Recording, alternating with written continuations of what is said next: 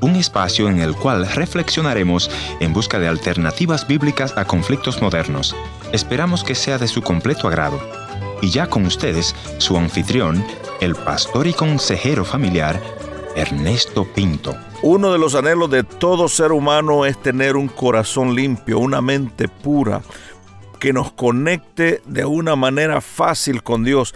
Pero qué difícil es en medio de la rutina, en medio del ruido, en medio del tráfico de nuestro congestionado mundo. Sin embargo, es importante que cada día saquemos un tiempo para elevar nuestros ojos espirituales y conectarnos con ese Dios que nos ama profundamente y decirle, Señor, gracias por este nuevo día que nos das. Gracias por todo lo que has provisto. Aún en medio de esos momentos en que estamos bien bajos, podemos decirle, Señor, gracias porque aún me amas, porque aún estoy vivo. Este es un llamado para que renovemos nuestro tiempo devocional con nuestro Dios.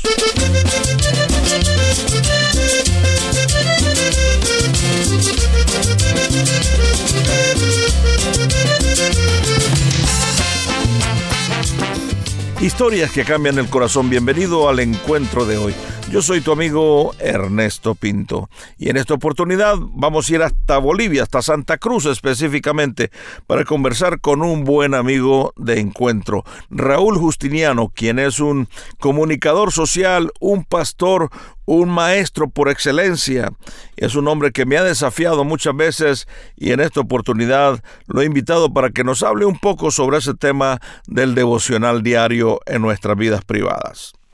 Bienvenido Raúl y gracias por atender nuestra llamada. Te voy a pedir que nos cuentes un poquitito cómo está la situación en Santa Cruz, Bolivia, en este periodo post pandemia, si es que ya le podemos llamar así. Adelante Raúl. Ernesto, un gusto de saludarte y estar en tu programa. Este, acá como en ya muchos países, ¿no? especialmente que conozco de de Sudamérica ya eh, las restricciones se han levantado bastante, ¿no? este, hay espectáculos públicos, eh, estadios con, con público, eh, las iglesias, el aforo ya ha subido al 50%, ¿no?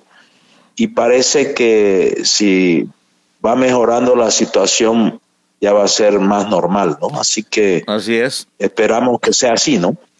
¿Qué hemos aprendido de esta pandemia, especialmente la iglesia, Raúl, que ha tenido que adaptarse rápidamente a estos medios de comunicación? ¿Qué hemos aprendido y qué deberíamos de mejorar? Quizás uno de los más centrales es que el templo más importante no es el de cemento, ¿no?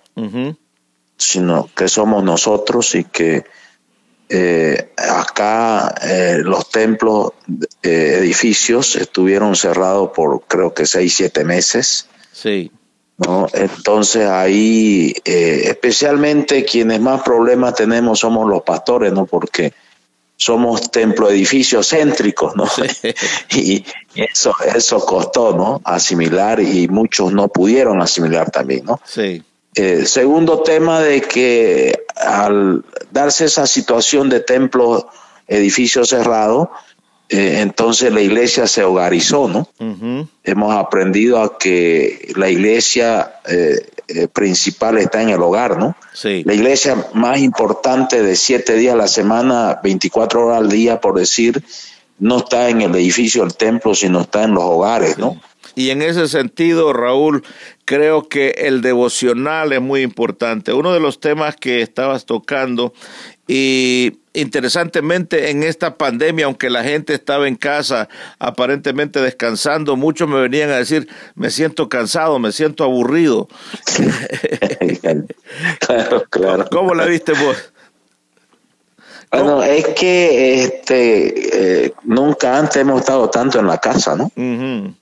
Sí, y como antes la pandemia la vida era variada. Sí. Eh, en pandemia la vida no era variada, ¿no? Sí, entonces eh, la vida no variada te produce monotonía, ¿no? Y obviamente una de las, uno de los temas que más desgasta a la gente, a cualquiera, es la monotonía, ¿no? Cierto. La, es más, antes de la pandemia, con una vida variada, pero muy monótona, te cansabas igual, ¿no? Sí, sí, sí. La monotonía cansa bastante, ¿no? Entonces, Es, natural eso y es dable, y hemos tenido que aprender a, a, no cansarnos tanto por, por, estar tanto en la casa y vernos tanto las caras, ¿no? Porque verse tanto las caras cansa también. Increíble. ¿Cómo podemos eh, trabajar ese tema en nuestro, bueno, eh, tenemos que seguir viéndonos la cara, eh, nos vamos a aburrir, vamos a entrar en monotonías, en rutinas. ¿Cómo podemos enfrentar eso, especialmente en nuestros devocionales? Claro, el, en el tema, digamos, que nos ha sucedido en esta pandemia es que una de las cosas más difíciles que hemos tenido es desaprender la vida para aprender otro estilo de vida, ¿no? Sí. Y, muchas veces eh, lo más difícil no es aprender, lo más difícil es desaprender, ¿no? Entonces, este, el desaprender como víamos antes para aprender eh, una vida hogarizada, porque eh, la vida hogarizada incluye ya el trabajo, porque la mayoría de nosotros desde hace 18 meses este, trabajamos en la casa el 80-90%. Por ejemplo, en mi caso, ¿no? Sí. El 80% yo sigo trabajando en la casa, ¿no? Porque con la tecnología y el Zoom me resolvió y me multiplicó el trabajo y me aumentó el trabajo y me extendió el trabajo no solamente a naciones, sino a continentes, ¿no? Entonces, este, el tema de, no cansarse eh, en la casa es un tema de plantear una agenda intencional, ¿no? O sea, eh, propósitos, propósitos, ¿no? Eh, propósitos, por ejemplo, en la vida antes de la pandemia, capaz que los tiempos de comida eran muy cortos, ¿no? y la mayoría de la gente eh, que trabaja horario continuo eh, eh, este, no, no almorzaba casi nunca en su casa y de pronto después de tantos años almuerza en su casa y piensa que es lo mismo que almorzar 15 minutos, pues en la casa y con tiempo se puede degustar y, y tener un disfrute total de un almuerzo con la familia que dure una o dos horas, ¿no? Y también se puede introducir el devocional, el, el reflexionar espiritualmente. Eh, eh, ahí, ahí, a, buen punto eso, a eso yo iba, ¿no? O sea, al hogarizar, al hogarizarse la iglesia, entonces los devocionales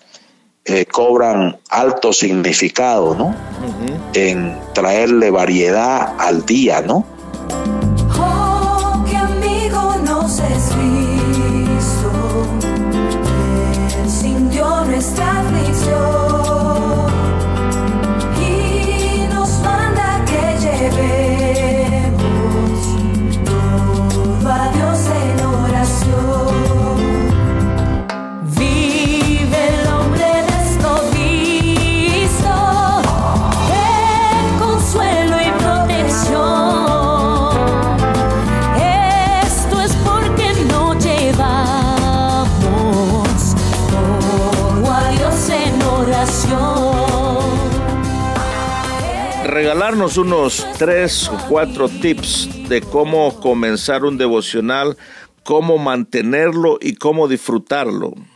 Primer tema eh, importante para todos aquellos que hacemos devocionales especialmente es eh, no hacerlo por hacerlo, no hacerlo por cumplir. ¿Cuántas veces, cuántos años a mí me, me da vergüenza decirlo? No sé si a vos te sucedió o a alguien que está escuchando Señor, ya te cumplí mi devocional, ahora te toca cumplirme a, vos. Ya te cumplí con la lectura bíblica. Exacto, exacto.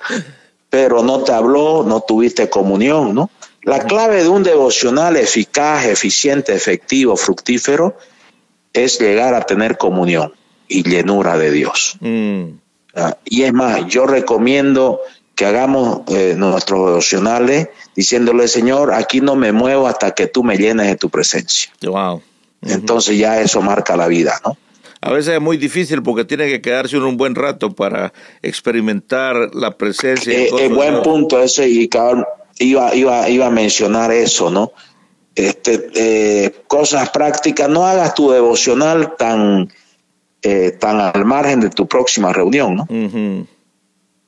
Tenés que hacer un devocional que te dé algún día el, Espíritu Santo te va a decir quiero hablar con vos y, y, bueno, tenés que hacerlo, pues, ¿no? Entonces, yo sugiero de que, por ejemplo, si vas a salir a las 7 en punto de la mañana, ¿no es cierto? Entonces, date un plazo de mínimo media hora devocional, ¿no? Mínimo. ¿Cómo comenzás tu devocional? ¿Con oración, una lectura bíblica? ¿Cómo lo comenzás? Mi estilo y lo que yo recomiendo es primero oración, que eso incluye adoración, alabanza, comunión, porque en la oración eh, se tiene la posibilidad de aquietar el alma, ¿no? Sí de poner en silencio el alma, poner en silencio la mente, porque uno de los enemigos eh, que afecta la calidad de tu tiempo a solas con Dios es mucho ruido en tu mente, mucho ruido en tus emociones, ¿no? Entonces, una oración de humillación, de quebrantamiento, de consagración, de comunión, te va poniendo en silencio tu alma, en silencio tu mente, y ya cuando hay quietud, estate quieto y conoced que yo soy Dios, dice el Salmos 46, 10. ¿No? Mm. Cuando está quieta tu alma, ya podés leer la palabra y te salta palabra rema ya, porque tu espíritu está ya en sintonía. ¿no? También ahí hay un tips que muchas veces hacemos oración sin rendición, ¿no? Entonces no tiene mucho efecto eso. ¿no? Tenemos que rendirnos eh, todos los días, permanentemente humillarnos delante del Señor. Pero eso es básico, elemental, mi querido Watson. Sí, sí, sí, Sin rendición la oración no, no marca tu vida, porque tenés que aprender a tener una vida de oración que te marque, que te deje huella, que te transforme, que te inspire, que te llene, ¿no?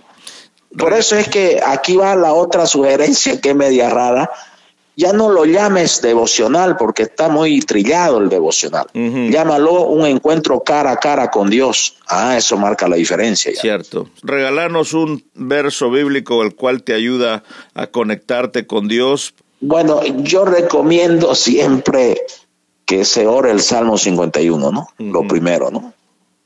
Porque si, si se humilla uno y busca limpieza y el Señor lava, limpia, purifica tu mente, tu corazón, ya lo está dejando listo para una comunión fructífera, una comunión eficaz, eficiente, contundente, que produce cambios, transformación, reformas e inspiración, ¿no? llenura. No te olvides de esto, quien me está escuchando, no te olvides de esto. No te muevas de ahí hasta que el Señor te llene. Llenura que salgas copas rebosantes todos los días. Amén.